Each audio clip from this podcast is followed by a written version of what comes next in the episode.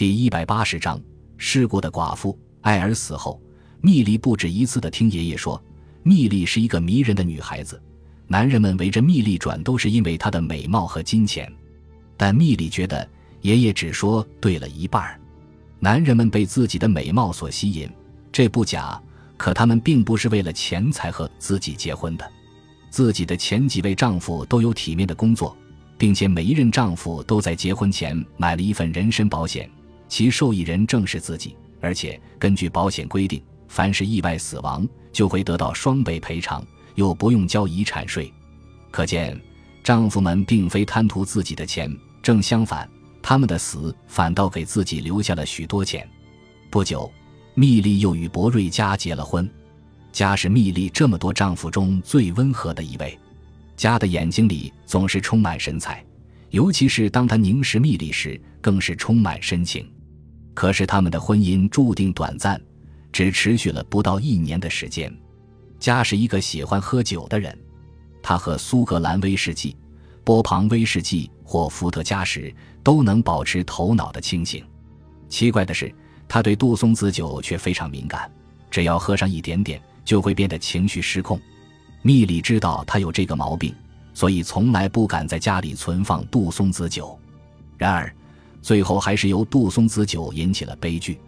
有一天，亚当叔叔来看望他们，带来了杜松子酒。佳怡看到杜松子酒，就不顾蜜莉的劝阻，急不可耐地打开喝了一小杯。亚当叔叔在蜜莉家吃过午餐，便告辞准备回去。蜜莉急忙起身送叔叔出门，到马路边的公共汽车站去。大约十几分钟的时间，当蜜莉回到家时，惊讶地发现家正在一杯接一杯地痛饮着杜松子酒。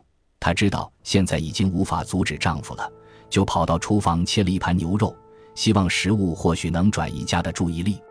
但是她错了，家正好拿牛肉当下酒菜。很快，一瓶杜松子酒就要见底了。这时，家已经无法控制自己了，他情绪非常高涨，对着蜜莉喋喋不休，然后又拎着酒瓶跑到楼上的阳台，嚷嚷着要去赏月。蜜莉担心他有闪失，不放心地跟着他上了阳台。家站在阳台上，兴奋地对着天上的明月比比划划。等比划够了，他又一仰脖把瓶子里的酒喝光。随着一声兴奋的大叫，他把空瓶子从阳台上扔了下去。蜜莉心想。如果瓶子掉在石头路面上，一定会摔个粉碎，但却只发出“砰”的一声。原来楼下的灌木丛和马鞭草接住了那个瓶子。家喝完了酒，赏完了月，忽然想起了蜜莉，他回头叫道：“我的姑娘在哪儿？我亲爱的姑娘在哪儿？”蜜莉咯咯的笑着说道：“我在这儿，你来抓我呀！”家摇摇晃晃的走过来，想抓住蜜莉，可蜜莉灵巧的一闪。从家的腋窝下钻了过去，两个人就在阳台上玩起了老鹰捉小鸡的游戏。家转过身来看准了蜜莉的位置，猛地扑了过去。谁知他用力过猛，竟然撞断了阳台上的铁栏杆，头从下栽向地面。这下灌木丛或马鞭草没像接住酒瓶那样接住他，他的脖子当场被折断，也死掉了。家死后几个月，阿德伯特走进了蜜莉的生活。阿德伯特喜欢别人叫他伯特。他与蜜莉的婚姻持续的比较长，整整两年。如果不是伯特也意外死掉的话，他们的婚姻或许会持续更长的时间。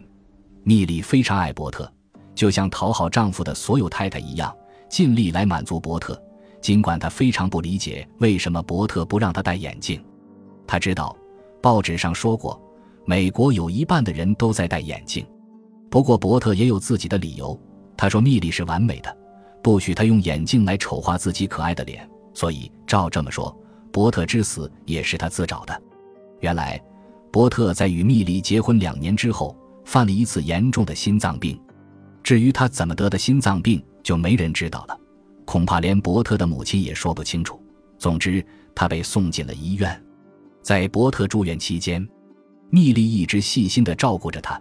出院后，蜜莉更是对伯特的饮食起居照料得无微不至，而伯特却表现得像个被宠坏了的孩子。他要蜜莉一天二十四小时守在他身边，一刻也不能离开。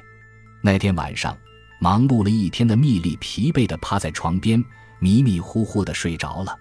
就在他睡得正香时，伯特把他摇醒。原来到了伯特该吃药的时间了。他没戴眼镜，就摸摸索索地在抽屉里寻找。他觉得最外面的药盒应该是，就从里面取出药来，倒了杯水帮伯特服下。可没想到，蜜莉拿错了药，结果药物再次诱发了伯特的心脏病，他再也没醒过来。伯特去世之后，蜜莉有好长一段时间没有再谈恋爱。她只是想静下心来，好好回顾和思考一下，为什么这些事情接二连三的在她和她的丈夫们身上发生。蜜莉不得不承认，由于丈夫太多，她把他们都搞混了。她记得她以家的名义捐了一大笔钱给麻省理工学院，可过了好长时间，她才回想起来，伯特才是麻省理工学院的毕业生。他向动物保护协会捐了一笔钱来纪念乔的生日，可后来他才想起，乔其实并不喜欢动物，而喜欢动物的是阿克。再说，那天也并不是乔的生日，而是阿克的。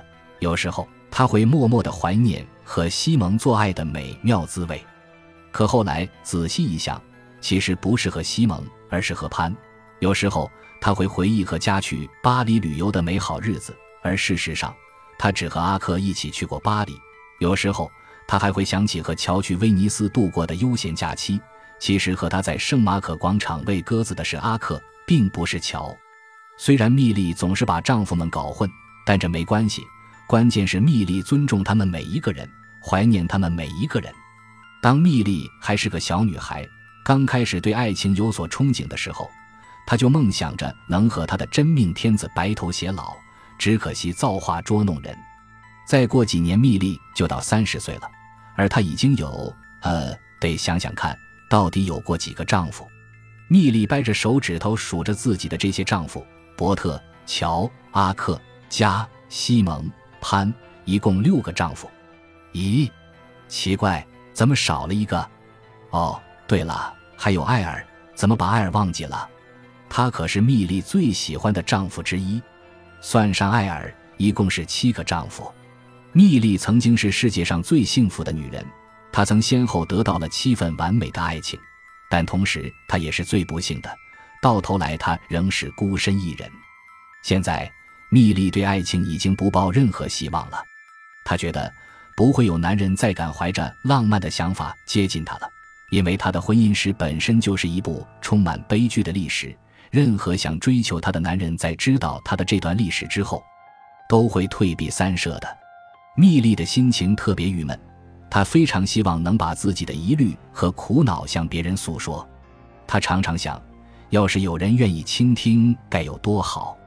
但她结婚的次数越多，死的丈夫越多，她的家人和朋友愈发回避这个话题。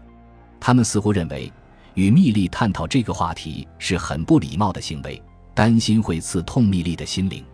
可是他们恰恰忽略了，其实蜜莉最迫切。最严重的问题就是他急需和别人谈谈发生在他身上的悲剧。这天，当蜜莉又再次悲自怜时，突然传来了敲门声。他打开门，只见门外站着一个身材高大、英俊潇洒的男人，看起来四十出头。蜜莉心想：以前的每个丈夫大多与我同龄，而眼前的这个男人比我大了至少十岁，看来他肯定不是想和我结婚的。雷蒙德夫人。很抱歉，你找错地方了。”蜜莉说，“难道你不是雷蒙德夫人吗？”那个男人问了一遍，他以为蜜莉没听懂他的话。见蜜莉没反应，那个男人又说了第三次：“雷蒙德夫人。”直到这时，蜜莉才猛然清醒过来。天哪，连自己都差点忘了有一个丈夫伯特，他全名就是雷蒙德·阿德伯特呀。既然曾经有一位丈夫名叫雷蒙德。那么称自己为雷蒙德夫人，自然也没错了。想到这里，蜜莉对那个男人点了点头。我叫威廉姆斯，请问我可以进来吗？那个男人自我介绍说。蜜莉再次点了点头，请他进屋。其实，威廉姆斯是纽约女王区警察局重案组的一名警官。他对蜜莉隐瞒了自己的身份和此行的目的。他这次来找蜜莉是一次秘密行动。连警察局的上司和同事都不知道。原来，由于蜜莉的丈夫连连死亡，威廉姆斯早就对密莉心生怀疑了。